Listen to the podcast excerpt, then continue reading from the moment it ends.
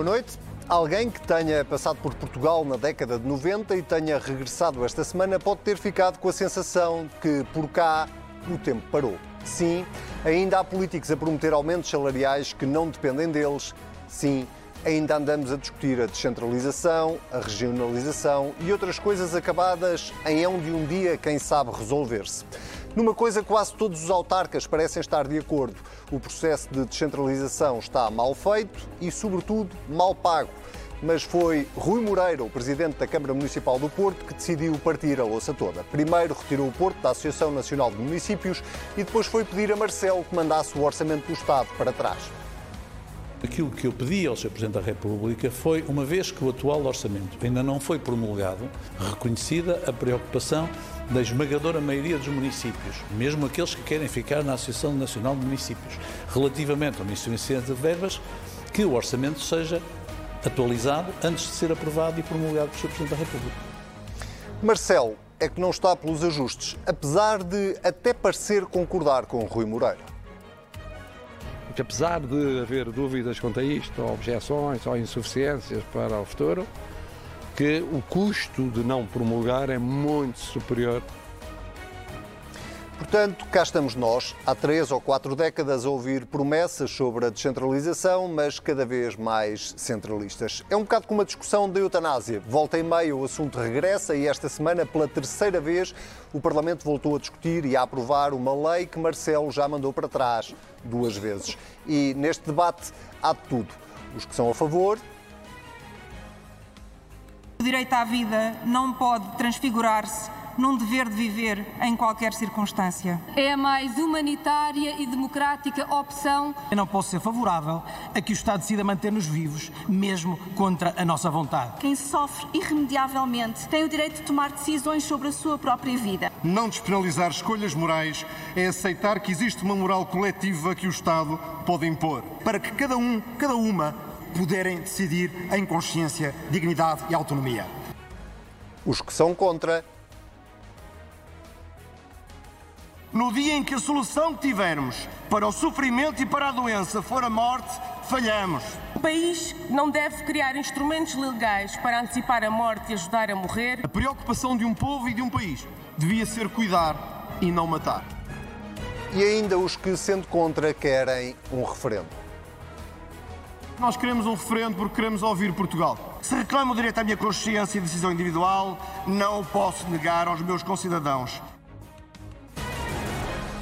Assunto não nos falta para mais um contrapoder, esta semana sem o Sérgio Sousa Pinto, mas com um convidado especial, Rui Moreira, Presidente da Câmara Municipal do Porto, junta-se a nós, à Maria João Vilês e ao Sebastião Bugalho. Eu sou o Anselmo Crespo, sejam muito bem-vindos. Doutor Rui Moreira, muito obrigado por ter aceitado o nosso convite. Uh, não deixa de ser um dos grandes protagonistas políticos desta semana, uh, se calhar até podia dizer das últimas semanas, uh, sobretudo por estar não só contra este processo ou a forma como está a ser feito este processo de descentralização, mas ainda mais pelo cheque o envelope financeiro que o Governo decidiu atribuir no Orçamento de Estado deste ano. Eh, eu gostava de começar por lhe fazer uma pergunta, enfim, isto não é exatamente uma entrevista, vamos abrir o debate, obviamente, eh, todo o painel, mas gostava de lhe perguntar, eh, começar por lhe perguntar, e agora como é que se desata este nó? O Presidente não devolve o orçamento, o Governo diz que não negocia só consigo, como é que se vai desatar o nó? Bom, antes de mais, uh, saudar a Maria João, o Sebastião e o Anselmo, dizer que eu sou um espectador assíduo do vosso programa, também do Sérgio, que hoje está ausente, uh, e portanto é uma enorme honra estar a poder conversar convosco. Como Muito é obrigado. que se desata? Uh, para sermos claros, eu não, não sei como é que se desata, mas isso não quer dizer que eu possa ser cúmplice de uma situação que objetivamente vai prejudicar aqueles que me elegeram.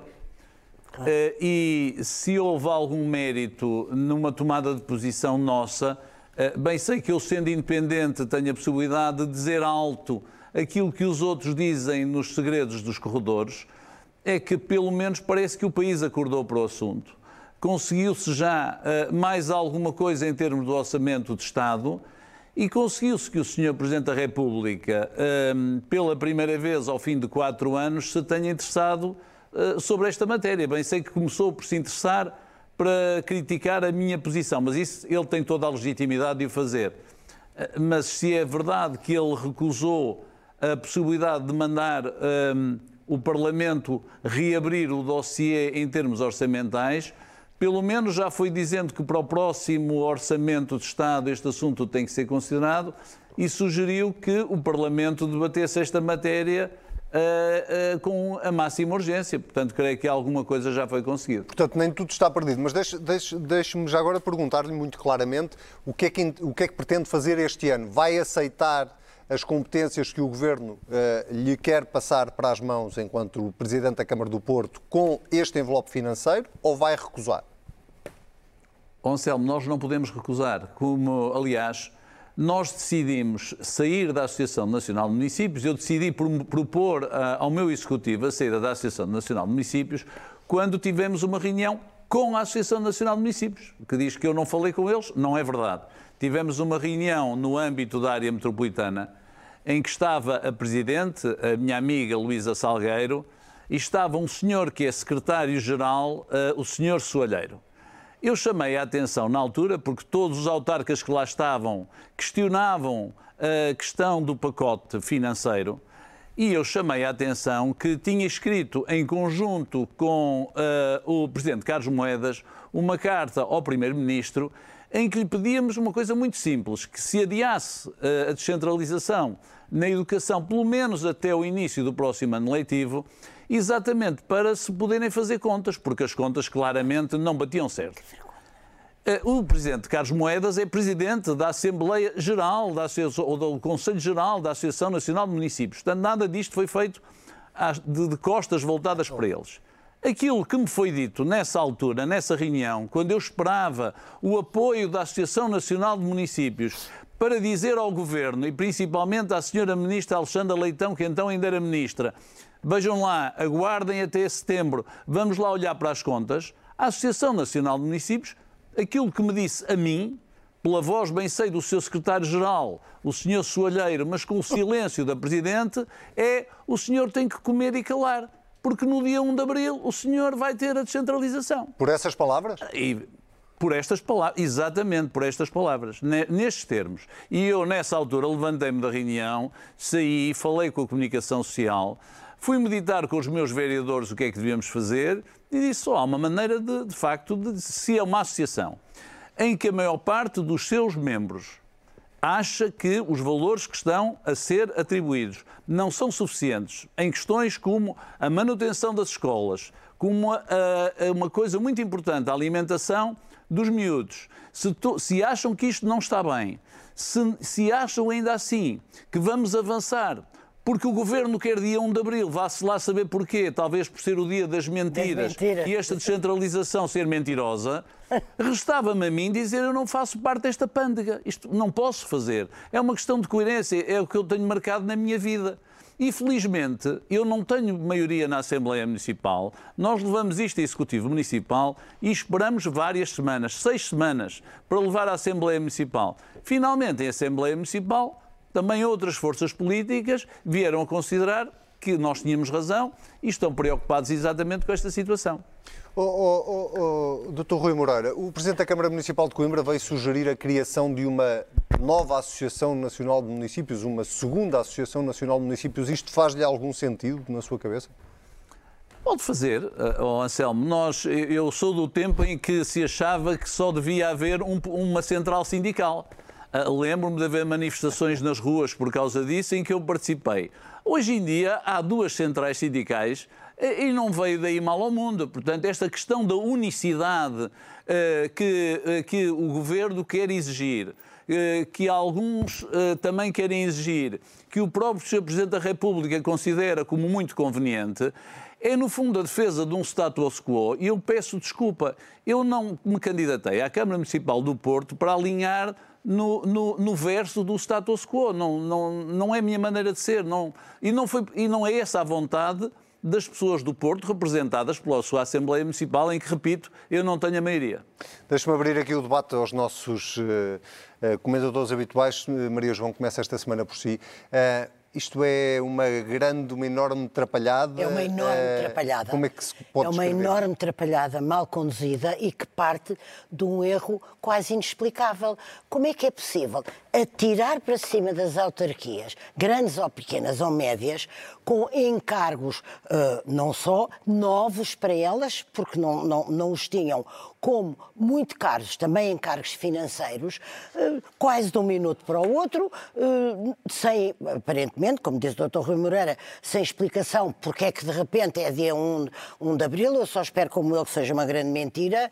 Eh, e sabe o que é que me faz confusão? É que quase tudo em Portugal é trapalhão, mal negociado, mal explicado, hum, os prazos não são cumpridos, depois de repente ou é tudo muito depressa ou fica tudo como, como começou o Anselmo por dizer, parece que estávamos na década de 90, portanto, às vezes quase que apetecia parar um bocadinho para, Mas não para é, por não é por falta de tempo, quer dizer, se, Não. se recuarmos. eh, Não, eh, estou ao só a dizer que nós primeiro- não funcionamos Não, não, sim. por imensos erros. Mas ia só lembrar que se recuarmos quase ao início do, do primeiro mandato do primeiro-ministro, do, do ainda primeiro-ministro Sim, António, António Costa, Costa. toda a gente se lembra de um acordo feito com o então líder do PSD, Rui Rio, para a descentralização. Sim. Portanto, passaram seis anos. Eu sei, mas deram as condições, não, não- deram. não é, é mais um extraordinário passaram- sucesso da política de acordos do Dr. Rui Rio com Não, o Partido sim, Socialista. não, mas já vamos. É mais um extraordinário sucesso Já demos para Rio. esse peditório, já demos para esse peditório. Nós o país. Oh, oh, não, deixe-me só terminar por dizer que há aqui duas questões completamente diferentes. Uma, esta é parecida, não sendo da mesma natureza, com desmazelos e responsabilidades, eh, faltas de cumprimentos, pressas, atrasos. Depois, esta em si não é uma maneira de proceder. Não se pode ir ter com, com gente que não estava vocacionada ou sabia que isso podia vir, mas não foi suficientemente nem acautelado, nem preparado, e dizer assim: agora ficam com A, B e C a partir de 1 de abril. Sim, sobretudo sem o respectivo cheque, E sem o respectivo cheque. que possa. Portanto, eu acho que o Dr. Rui Moreira, já uma vez eu tinha dito Não deixar as contas CNN, das autarquias tem, tem razão. É evidente que também acho que a ida ao Presidente da República eh, lhe foi conveniente e que ele, que é, um- que é um político também acima de tudo, eh, ensinou, Rui Moreira, ensinou, não é pejorativo, preparou muito bem aquela ida, de maneira a que se falasse em envolver o Presidente da República, sabendo que, obviamente, o Presidente não ia eh, rever o orçamento Pronto. Mas que é assim que se faz política também. Mas depois tenho outra pergunta, Já- mais, sim, mais já- delicada, já- já mais vamos, delicada. vamos só ouvir aqui a opinião do Sebastião sobre, sobre este processo e esta atrapalhada. O que, é que, o que é que te se oferece dizer? Boa noite. Boa noite. Eh, boa noite ao Rui Moreira, que está connosco do Porto, e obrigado por estar aqui connosco. Também muito satisfeito de o ter- aqui. Bem, eu, eu acho que a questão já foi mais ou menos resumida e debatida e apresentada pelas questões que fizeste, mas eu, eu gostava de dizer uma coisa do ponto de vista político que acho que é relevante. Que é, nós já sabemos que este não é um governo muito reformista, não gosta muito de movimento, não gosta muito de mexer, e, e está na sua legitimidade, porque foi eleito com esse mandato, porque os portugueses, quando deram uma maioria absoluta a António Costa, sabiam como é que ele governava, porque ele já cá estava há seis anos.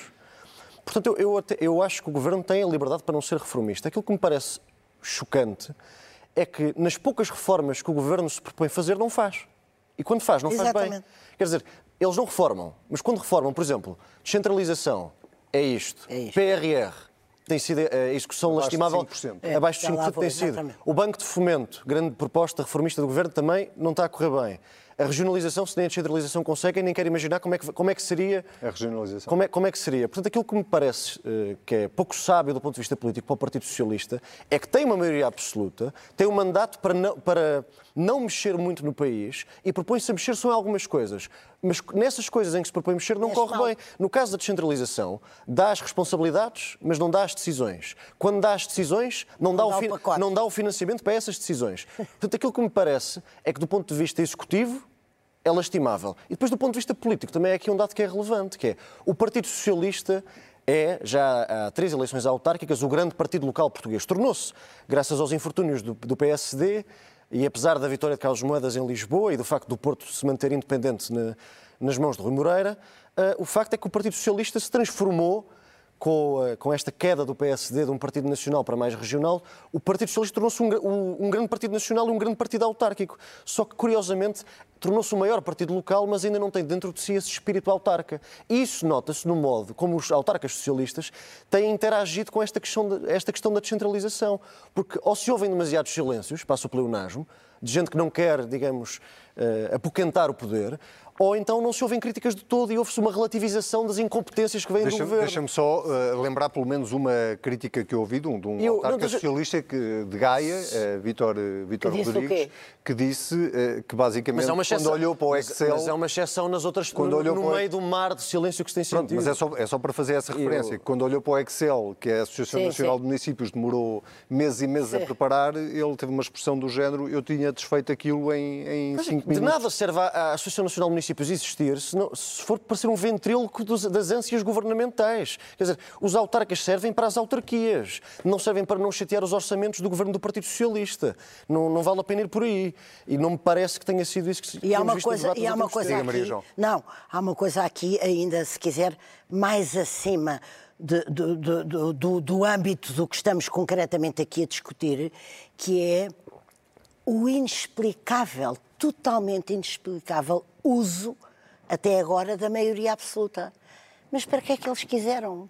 Para, não, para que, para, uma vez que a tiveram, como é que eles não a aproveitam ou não a usam a favor de uma só coisa que conta, que é o país? Eu vou só dar um exemplo. Esperava-se que António Costa abrisse uma grande janela, olhasse e escolhesse uh, em 10 metade, pelo menos, dir-lhe-iam que sim. Os melhores da chamada sociedade civil, misturados com os políticos, evidentemente, numa boa convivência. Não o fez. Este é certamente o pior executivo dos três que ele uh, já, já, leva. Uh, depois, não tem. Uh, torna-se muito claro, e isto é muito, muito, muito delicado em termos de, nacionais, torna-se cada vez mais claro que ele não tem nenhuma espécie de vocação uh, reformista. Não, não tem mesmo. Oh, Anselmo, eu estou a insistir nisto. Você pode achar, é um lugar comum, mas é um lugar comum com o qual o país vai viver. Uh, durante quatro, mais que durante, durante quatro, quatro anos. anos. E, e, e, e, não só não tem um instinto reformista, nem uma apetência, nem uma vontade uh, política reformista, como não tem também uh, as melhores ideias porque eu estou-me só a Mas eu acho que a, descentraliza a, descentralização é uma boa ideia. Acho que não, é a quase descentralização uma, é quase uma, não é, não é, é, deste, é, é quase uma coisa consensual no país. O problema é que sim, está a ser executada desta maneira. Deixem-me deixem voltar aqui ao, ao, Rui Moreira para lhe perguntar, assim, muito diretamente, não digo cara a cara, porque nós estamos a... A Maria João queria-me fazer uma pergunta inconveniente. Já, já lá vou, já lá vou. Eu faço, eu faço. Deixe-me perguntar-lhe também, se calhar, um bocadinho sim, sim. Eh, menos inconveniente que a da Maria João. não é inconveniente. O, o Rui Moreira, tendo em conta a experiência que tem, que já leva como autarca e e, de convivência com António Costa ao longo destes anos, acha mesmo que António Costa quer fazer uma descentralização? Olha, eu hum, acho que sim, porque repare, ele, enquanto foi uh, presidente da Câmara de Lisboa e, e nós convivemos há algum tempo, ele como presidente da Câmara de Lisboa e eu como presidente da Câmara do Porto, uh, tínhamos alguns desígnios que depois, quando ele chegou ao governo, foram claramente alcançados naquilo que é provavelmente a parte de sucesso da descentralização. Estou a falar no transporte público na área metropolitana de Lisboa e na área metropolitana do Porto. Portanto, quer-me parecer que sim.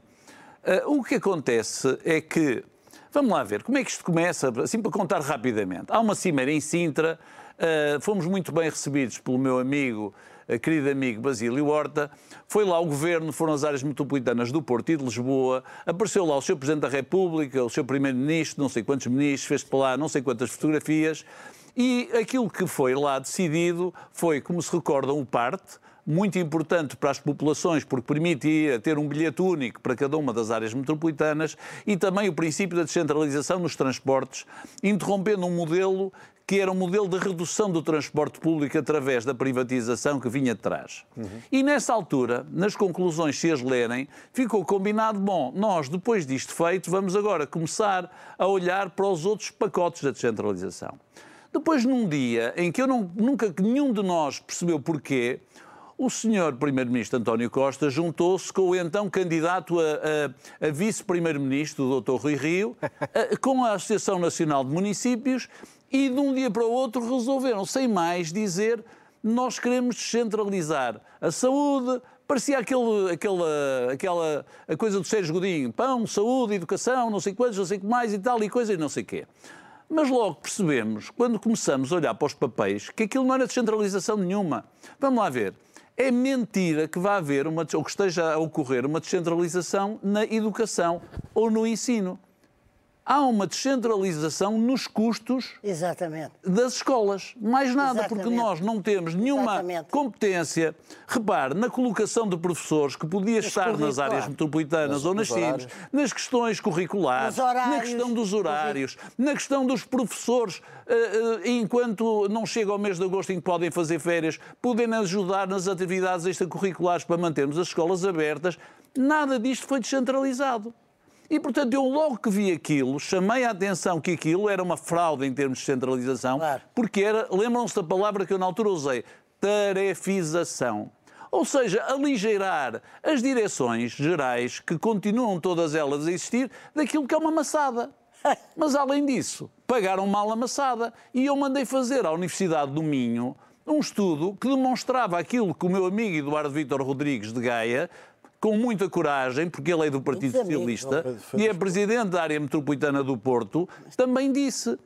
E tudo isto foi olimpicamente ignorado, quer pelos diretores gerais, pelos diretores regionais e pelos ministros setoriais, que invariavelmente ou não tinham dinheiro ou eram pouco competentes. Porque o que está aqui em jogo, meus amigos, não tem a ver com negligência. Há aqui um problema. Neste momento, a- a- a- o facto de não haver reformas no sistema político não permitem que haja reformas na administração. Na administração do Estado. Como não há reformas na administração do Estado, viu-se durante a pandemia que o Estado já não consegue pagar aquilo a que chamamos o Estado Social. Entre o Estado e o Estado Social há uma diferença. E há aqui um truque, que é dizer assim: nós, nosso Estado Central, Governo, não queremos ficar com o odioso, passamos esta coisa ali para aqueles senhores, que são os senhores que andam ali pelo país, que estão ali pelo país em conjunto com as populações, e o odioso vai recair sobre eles. Oh, oh, não oh, há outra oh, razão, nada disto acontece por Deixa-me perguntar-lhe se a conclusão desse raciocínio, e uma pergunta muito direta, se a conclusão desse Sim. raciocínio é que o Presidente acredita que o Governo do PS quer usar as câmaras municipais como bode expiatório para a falência do Estado Social português? É assim? Sim, exatamente. Muito não bem. é só, repara, o pior é que não é só o, o governo do Partido Socialista.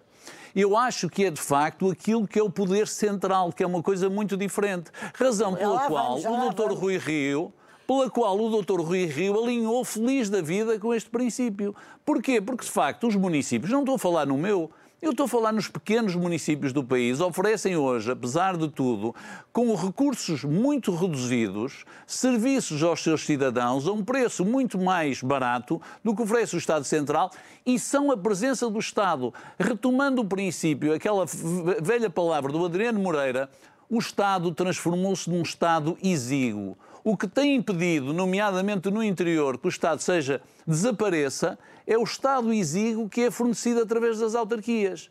E, portanto, o que estão a fazer é ir ao bolso dessas autarquias. Isto é muito mais grave para as autarquias do interior do que propriamente para o Porto ou para Lisboa, como é evidente. Maria João, queria Não, fazer uma o- pergunta o- Moreira? não, mas queria dizer primeiro ao, ao Rui Moreira que, que o adjetivo inconveniente foi escolhido por si, eu disse delicado, ah, ah, Delicado, e, e vou dizer, sim, não, e vou dizer, não, não, não, não é, não, vou dizer que é uma, é uma pergunta direita a, a um assunto que também pode estar, e a minha pergunta é se está ou não, subjacente à sua atuação, que ninguém duvida que é, evidentemente, eh, e prioritariamente em nome da Câmara do Porto que você representa. Eh, Eu sei que vem aí o combate da regionalização. Sei que você vai ser simultaneamente um general e um soldado eh, qualificado desse eh, combate. Eh, sei que o espera ganhar e eu espero ardentemente que você o perca.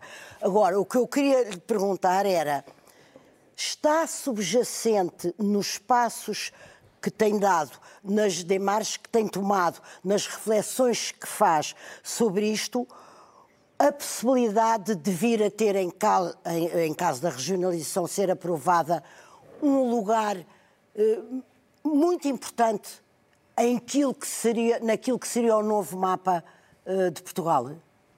Gostava imenso, Não. sinceramente. Eu, vou- eu também já ouvi, já ouvi dizerem que eu queria com isto ser candidato à Não, presidência isto é da minha cabeça. Norte. Não há de ouvir disso. Não, Isto mas é eu também, eu também, não, não tenho. Em primeiro lugar, deixe-me só voltar atrás.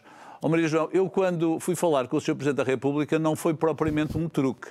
Eu, Eu tentei na sexta-feira. Eu não Sim, disse truque. Enfim, sim. Não, mas não, não, foi. não vamos poder um, vamos uma, uma, um. Vamos lá ver, não vamos discutir a semântica. Ah, não foi. Eu quis, de facto, o Sr. Presidente da República, ah, do- na semana anterior a, a eu ser recebido, eu até não estava cá, estava na, na Suécia e, portanto, não pude, numa, em representação da Câmara, numa conferência, não pude ir àquela recepção que ele fez aos autarcas portugueses. Ele, ao- como sabe, a recepção foi adiada, eu já tinha um compromisso, fazer uma conferência Sim, na sim. Suécia e, portanto, não podia ir. Mas li aquilo que o Sr. Presidente da República disse. Li também aquilo que ele disse em Matosinhos no dia seguinte. O Sr. Presidente da República, como eu digo, tem todo o direito de dar a sua opinião, de criticar o Presidente da Câmara do Porto, de apelar à União dos Municípios e Oh, tudo Rui, mais. mas isso não era a ele, minha ao mesmo pergunta. tempo... Não, mas eu vou-lhe explicar. Mas eu, o que é que eu quis? Eu quis comprometê-lo politicamente Ah, também o que eu nisto. disse. Foi que eu disse, É isso. Ou seja, eu quis, quis, neste processo, quis que ele viesse a jogo, não como, não como comentador, mas como ator político e responsável, porque ele é Presidente da República, chamando a atenção de que ele tem instrumentos na sua mão. O Sr. Presidente da República Gostava ou não gostava de ter sua- um papel eh, à altura das da sua competência, Não. das suas ambições, Não. do seu currículo Não. no, no Não, Porto? não quero. Agora vamos a isso. Não quero, não, quero Não. por várias Só razões. temos um minuto. Em primeiro lugar, em primeiro lugar, porque eu não acho que em condição alguma a haver uma regionalização haja, haja presidentes de regiões. E por outro lado, acho que a haver uma regionalização não pode ser como esta descentralização está a ser feita. Tem que ser com uma coisa chamada poder. E como esta com uma regionalização que vai funcionar, vai ser uma regionalização administrativa sem poder, é não interessa nada. Olha, eu não sou nada interessante para isso, percebe, Maria João? Tá bem. Seria é, completamente inútil. tem- Portanto, deixa- não estou da interessado. descentralização Nós temos- frágil, vamos ter a regionalização não existente. Não existente. É, é um bom programa.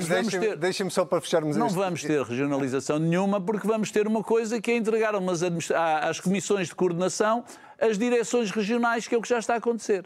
Deixa-me só para, para fecharmos Muito este obrigada. capítulo, que o nosso tempo, o nosso tempo está a voar e nós temos outros temas para, para falar neste programa, mas eh, um bocadinho na sequência da, da pergunta que respondeu muito diretamente à Maria João, eh, que ambições, teria aqui outras ambições políticas, esta semana também deve ter lido essa notícia, de que andavam eh, a pensar ali para os lados do PSD no seu nome para ser candidato às próximas eleições europeias. Eh, Isso é coisa que lhe passa pela cabeça? Não, oh, Anselmo, sinceramente, não li nada, não É a li nada primeira vez sobre que isso. está a ouvir? Então, É por- É a primeira vez que estou a ouvir. podemos perguntar diretamente. E é a primeira vez. Então estamos E há- a dar uma dizer- notícia.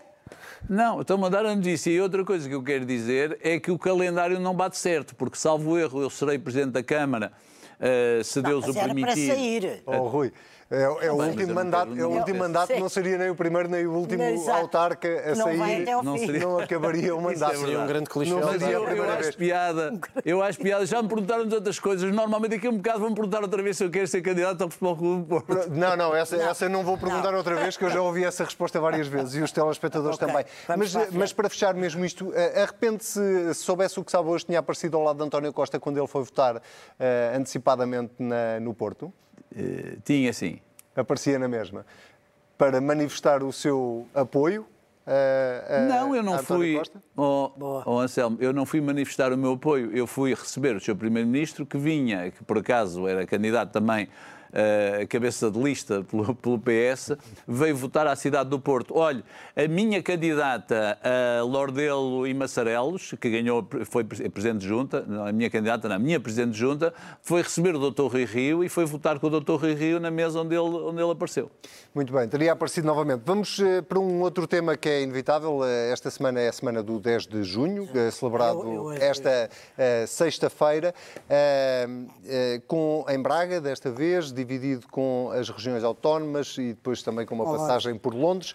Eh, Maria João, eh, debatíamos isto, acho que não estou a cometer nenhuma inconfidência Não. antes de entrarmos para o, para o programa. exatamente. Eh, que o discurso do Presidente da República, basicamente eu resumo como o povo, o povo e o povo e Não, não, mas a consigo sair é daqui. saber- Mas a é- Maria João acha que porquê? isso tem uma Não. explicação. Eu, eu julgo que tem, posso, posso estar enganada.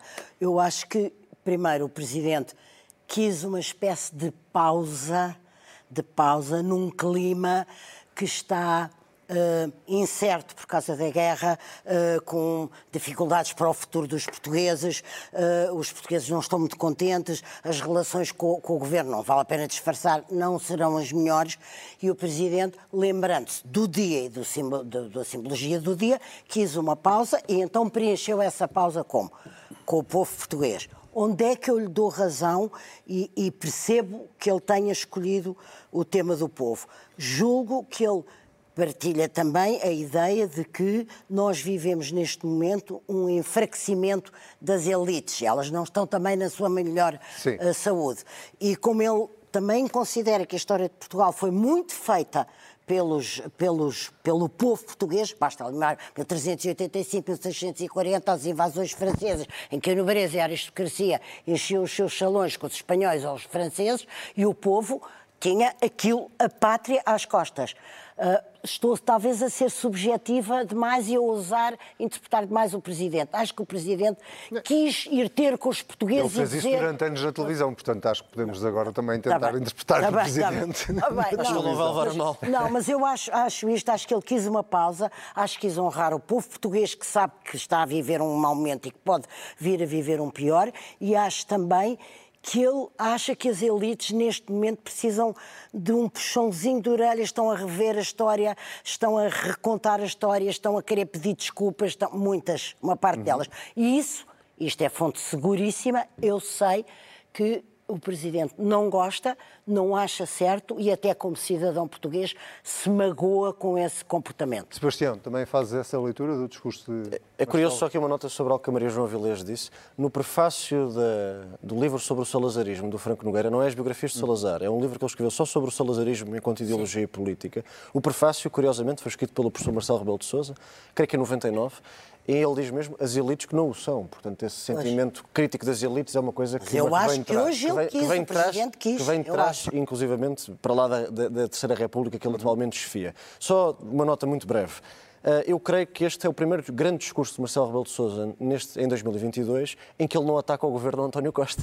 Mas foi de Porque, propósito. Eu sei que foi, é isso que eu estou a tentar dizer. Uh, portanto, no primeiro discurso da tomada de posse veio dizer a António Costa que se fosse para a Europa convocava eleições. No discurso do 25 de Abril veio destruir o orçamento do Estado porque cortava na, na, no orçamento para a defesa em, em clima de guerra e agora veio, no fundo, pôr um bocadinho de água na fervura e pacificar a relação entre Tirou o Primeiro-Ministro e o Presidente. Tirou um bocadinho o pé. Tirou o pé, ou pelo menos deixou de pôr o cotovelo. E, e nesse sentido, eh, creio que tanto a reação do Primeiro-Ministro ao, ao 10 de julho quanto a própria intervenção do Presidente da República mostram que esse clima está mais apaziguado. Duas notas que acho que são relevantes sobre o discurso. Primeiro é que eh, Marcelo Rebelo de Sousa fala sempre da história portuguesa muito além da Terceira República. Fala sempre dos tempos monárquicos, fala sempre da Primeira República, Exatamente. fala sempre do, do período do liberalismo. Agora falou no bicentenário do liberalismo. Portanto, é muito engraçado que Marcelo... Da África, do Brasil, que, Timor... Que Marcelo, chefiando a Terceira República sente que preside um país muito maior do que essa República. E depois uma crítica, uma crítica feita ao sistema político, que é uh, o 10 de julho também é o dia das comunidades. E as comunidades foram obrigadas a repetir um ato eleitoral há menos de seis meses por incompetência burocrática e impasse, uh, e impasse legal. Neste momento, a promessa dos partidos de reverem a lei eleitoral para protegerem as comunidades de um fenómeno desse se vir a repetir não foi cumprida acho que no dia 10 de julho das comunidades é lamentável que assim tenha sido. É Rui Moreira, eh, como é, que, como é que ouviu eh, o discurso do Presidente da República? Também acha que ele Eu... quis atenuar aqui um bocadinho as críticas ao Governo?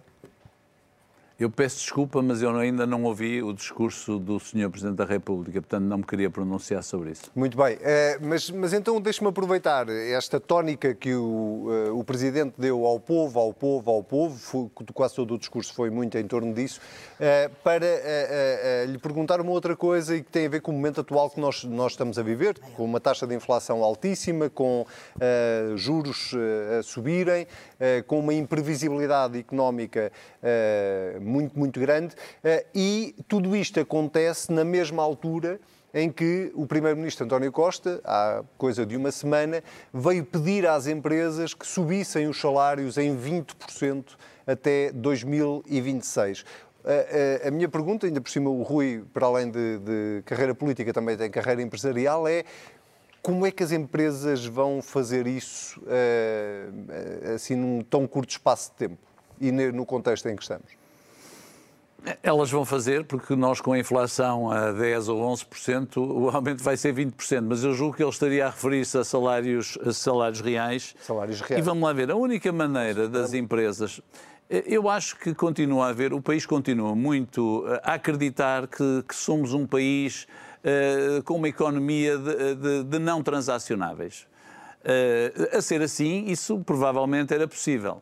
Uh, o, o, problema é que nós vivemos uh, o contexto português e a nossa necessidade de, não tendo matérias-primas, termos indústria transformadora e sermos capazes, assim, de exportar ou de substituir importações, uh, obriga naturalmente a que o aumento de salários seja feito em concorrência com outros países e em que temos aqui fatores importantes, que é o fator da produtividade que continua claro, a ser baixo. Portanto, acompanhando eu a vontade e o desejo do Sr. Primeiro-Ministro, a pergunta que temos que fazer é assim: o que é que nós podemos fazer para que haja um aumento de produtividade da economia nacional que permita pagar mais a todos nós? E isso é o que deve ser questionado. E aquilo que me parece, sinceramente, é que as medidas que os sucessivos governos têm tomado e que agora têm o seu epílogo Uh, no PRR e que leva, aliás, à escolha do atual Sr. Ministro da Economia, que é uma pessoa muito interessante, mas a quem nunca ouvi esta preocupação, nós devíamos ter utilizado mais uma vez esta ocasião para quê? Para diminuir os custos de contexto da economia portuguesa que impedem que ela tenha taxa de crescimento, taxa de crescimento essa que iria depois permitir exatamente que o trabalho fosse ele mais qualificado ou menos qualificado, fosse mais bem remunerado. Ao mesmo tempo, aquilo que nós vamos vendo naquilo em que o governo contende com as empresas, ou seja, na ligação entre o governo e as empresas, é assim: a antiga banca não foi substituída. As empresas encontram hoje dificuldades de financiamento porque os bancos que as financiavam desapareceram. Isto por um lado. Por outro lado, a legislação que vai sendo criada é, eh, tem, um, um, tem uma fobia ao mérito e, progressivamente, os incentivos para que os trabalhadores produzam mais e assim ganhem mais também não aparecem. E, e, podíamos ir por aqui fora, porque eu escrevi um livro sobre essa matéria, sobre essa matéria. e não temos tempo, com certeza, para, não, para elaborar não, mais não, sobre o assunto. O nosso tempo está mesmo a escutar-se, nós ainda temos o tema da, da eutanásia, que é inevitável certo. esta semana, eh, e, portanto, vamos para o nosso momento do quem vota esta semana. Ora bem, pela terceira vez o Parlamento aprovou uh, uma lei, uh, neste caso na generalidade ainda, ainda tem que descer à especialidade, para a despenalização da eutanásia. Uh, vou começar por ti desta vez, Sebastião. Marcelo já disse que ninguém lhe arranca nenhum, nenhum, nenhuma decisão antes de dele voltar a ler a lei, mas o que nós sabemos é que Marcelo da primeira vez mandou, pediu uma, uma, fiscalização preventiva, da segunda vez vetou que é que tu achas que Marcelo vai fazer desta vez?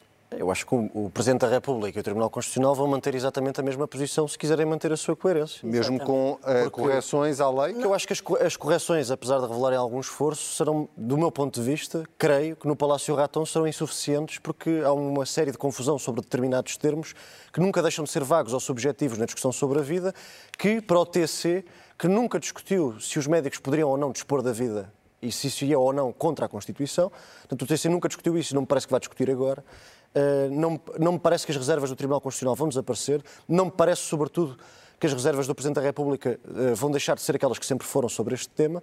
Mas há aqui um conjunto de, de pontos que acho que é, é importante dizer, que é uh, a esquerda no fundo, vem dizer que houve uma grande discussão como nunca houve sobre este tema. Eu, sinceramente, não, não a vi.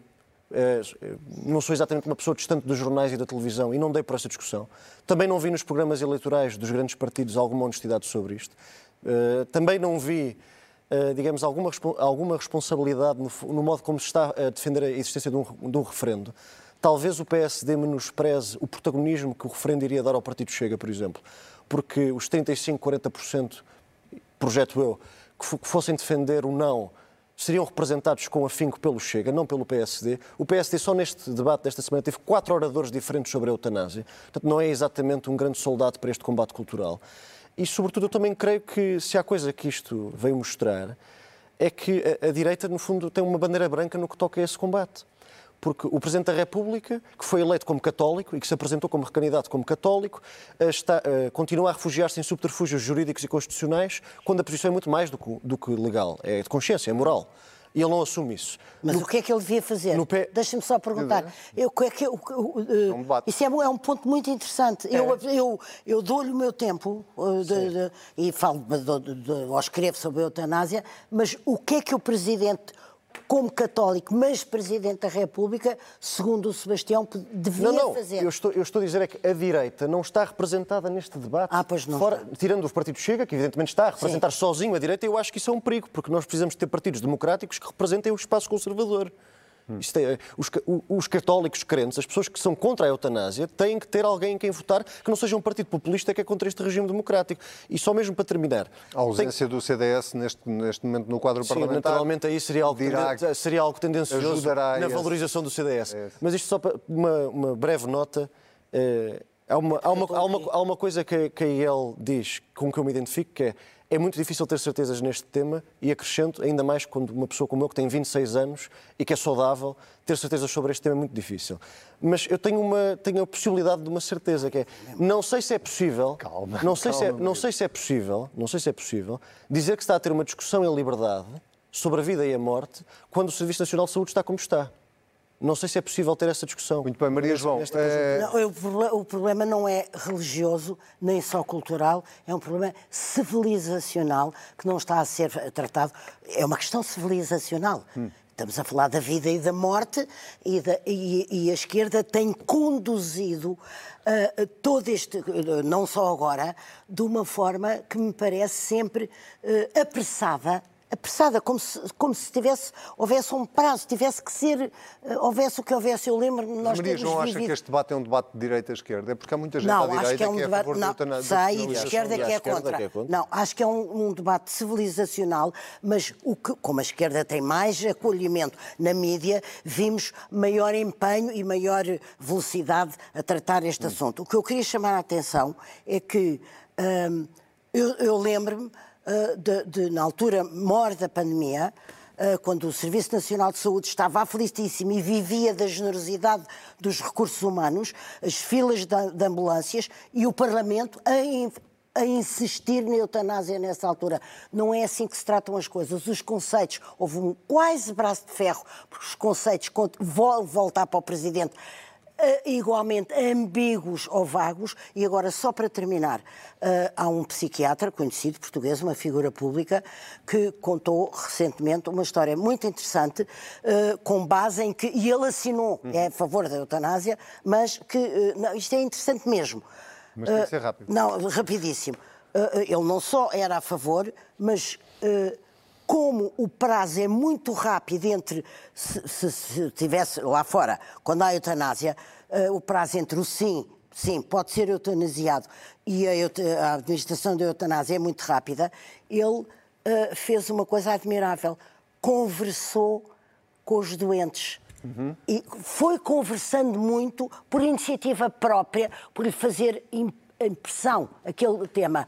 E dois deles disseram: Eu já não quero, pode eu, eu retiraria. Isto é muito interessante porque é o lado humano de lidar com isso. Nós só vimos o lado técnico e o lado do direito. Eu tenho o direito de expor da minha vida. Quando não é só assim que se trata Muito isto. bem. Doutor Rui Moreira, eh, sobre, sobre este tema e sobre esta insistência do Parlamento em eh, despenalizar a eutanásia, parece-lhe que faz sentido esta pressa, como lhe chama a Maria João, ou acha que, de facto, não, o que dizia o Sebastião, eh, ainda, ainda há muito debate a fazer antes de se dar este passo?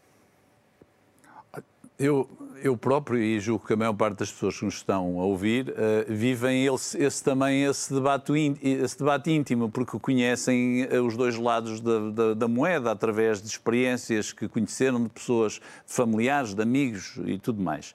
Uh, o que me preocupa mais nesta matéria e acho que o Sebastião tem razão, não é propriamente a questão entre a, a, a direita e a esquerda. É o Parlamento eh, que se quer laico assumir muitas vezes posições laicistas, que, são, que é uma coisa bem diferente. É diferente. Esse por um lado. Eh, e quando é assim, deixa de se pensar naquilo que é verdadeiramente essencial. E é por isso que o Sr. Presidente da República, eu, compreendo porque é que o Sr. Presidente da República tenta carregar no pedal da embreagem. Exatamente porque ele já percebeu que a discussão está a entrar no campo em que não devia entrar. Muito bem, eh, nós eh, estamos mesmo, mesmo, mesmo a terminar. Vamos rapidamente às moções desta semana para perceber quem censura ou quem tem uma moção de confiança. E o desafio é 30 segundos, Sebastião. É 30 segundos, eu tenho um vídeo. ah, é um vídeo? O, o vídeo, então, tem, o vídeo se calhar tem 30 segundos. Queres, vamos Quero, ver primeiro sim. o vídeo então? Eh, deputado Carlos Guimarães Pinto, e isso tem sido óbvio nas últimas sessões, todas as últimas sessões, sempre que se levanta da sua cadeira para fazer uma intervenção, uma pergunta, eh, faz um esforço grande, quase de glorificação da sua intelectualidade. Agora, todos os deputados que aqui estão foram eleitos de forma legítima, têm os argumentos que têm e dispensam a, a sequência de literatura que o Sr. Deputado tenta entregar sistematicamente aqui nesta Casa. E se o Sr. Deputado não tem nenhum respeito por si, nem pela sua bancada, tenha pelo menos por estas pessoas que aqui estão e que foram eleitas e pelo povo português. Ora, então porquê, Sebastião? É difícil ter palavras sobre isto sem ser excessivamente cáustico, não é? Quer dizer, há um deputado do Partido Socialista, fundador da democracia, que está a acusar outro deputado, tu, citaste um livro no Parlamento. Tu citas livros, tu exibes a tua intelectualidade. Portanto, tu devias ser um mono que nunca leu nada e vens para aqui votar e estar caladinho. É esta a visão que este seu deputado tem de si próprio, deputado. Um, e pronto, fico-me por aqui. Acho que foi cáustico o suficiente. Maria João. Eu voto contra um, o que está a acontecer com o PR, a aplicação PRR. do PRR. Do PRR. A aplicação uh, ou já os anúncios, passado tão pouco tempo, de que não se vai cumprir, e, e gostava de me lembrar de outro tempo também difícil, uh, até, talvez até mais difícil, que foi quando a coligação esfiada por Passos Coelho era com, permanentemente interrompida a governação por causa dos vetos permanentes do Tribunal uhum. Constitucional. Nunca aquele governo deixou de cumprir nenhuma, nenhuma meta por causa das dificuldades uh, exteriores. Cumpriu as metas, dispensou a última tranche, não houve segundo resgate e não, não houve não... desculpas, nem houve. Não é verdade? É verdade. É. é verdade. E agora estamos no início da aplicação. Ai, já não se pode, não chega, talvez não, não seja, não há cautelar, tempo. Houve saída limpa? E houve saída limpa, exatamente. Aqui não sei se haverá saída limpa. Vamos ver se há saída limpa ou não. Eh, tanto quanto eu sei, o Rui Moreira não tem moção para apresentar, mas tem uma sugestão cultural para nos deixar Olha, neste fim de semana de feriados e nos próximos que aí vem. Rui. Nos próximos, eh, nós finalmente, ao fim de dois anos a penar, temos, vamos ter as celebrações de São João na cidade do Porto. Uh, acho que vão ser, vão ser, vai ser uma grande festa. Temos, aliás, um cartaz bonito uh, e queria naturalmente apelar a todas as pessoas, e não apenas aos portuenses, que se associem aos festejos de verão, do solstício de verão, que venham para a rua e que celebrem a liberdade de podermos novamente sair, andar por aí, ir às festarolas, ver o fogo de artifício, uh, comprar, comer umas farturas. Uh, acho que é o meu, o meu voto de confiança nos próximos dias. E desejavelmente com os cuidados que ainda assim vamos ter que ter. Em, quando estamos eh, com grandes aglomerados. Vou, não vos vou deixar na mão já... sem sugerirem a não, vossa não, sugestão. Não, não, não, Maria João. Não, eu, eu, eu deixo de, eu gostava de falar com um bocadinho de tempo. Ah, então, eu, Sebastião. Eu trago um livro na cabeça de Putin, eh, é um livro que estreia... Um livro na cabeça de Putin é uma frase Não trouxe o livro na cabeça de Putin, mas chama-se chama chama assim. Na Cabeça de Putin, eh, é da nova editora da recém-lançada da Zigurato do, do Carlos Vaz Marques. Eu queria só saudar o Carlos Vaz Marques uh, por ter esse espírito de iniciativa, de ter esse desprendimento de correr o risco de lançar a sua própria chancela, apesar de ser, estar definitivamente consolidado no mundo editorial. Eh, eu só, eh, o livro já saiu há umas semanas, mas eu só agora terminei. De facto, é uma leitura que, para alguém que tem que falar sobre a guerra regularmente como eu, me deu uma enorme ajuda e, portanto, queria agradecer ao Carlos Vaz Marques e desejar-lhe a melhor das sortes no seu novo projeto. Muito bem. Uh, Maria João guarda a sua sugestão de leitura Guardo, para a próxima sabe porquê? semana. Porque seria a terceira vez que de repente eu depois dizia assim, mas rapidamente, mas rapidamente. E, eu não gosto então, de falar de livros semana, rapidamente. Para a semana Faz fazemos, muito bem. fazemos isto com tempo. Está na altura de nos despedirmos. Vou começar por me despedir do nosso convidado especial desta semana, Dr. Rui Moreira. Muito obrigado, foi uma honra tê-lo no Contrapoder. Está convidado para mim voltar quando quiser. Quem sabe um dia não vamos aí até ao Porto e fazemos um programa em direto do Porto, que é uma cidade, uma bela cidade. Muito obrigado, foi um prazer tê-lo aqui connosco. Maria João, Obrigada. Sebastião Bugalho, nós estamos de volta na próxima semana. Fica por aqui mais um Contrapoder. Já sabe que nós estamos sempre, sempre, sempre em cnnportugal.pt e em podcast nas plataformas habituais. Tenha um ótimo Santo António antes do São João. Nós estamos de regresso daqui a uma semana.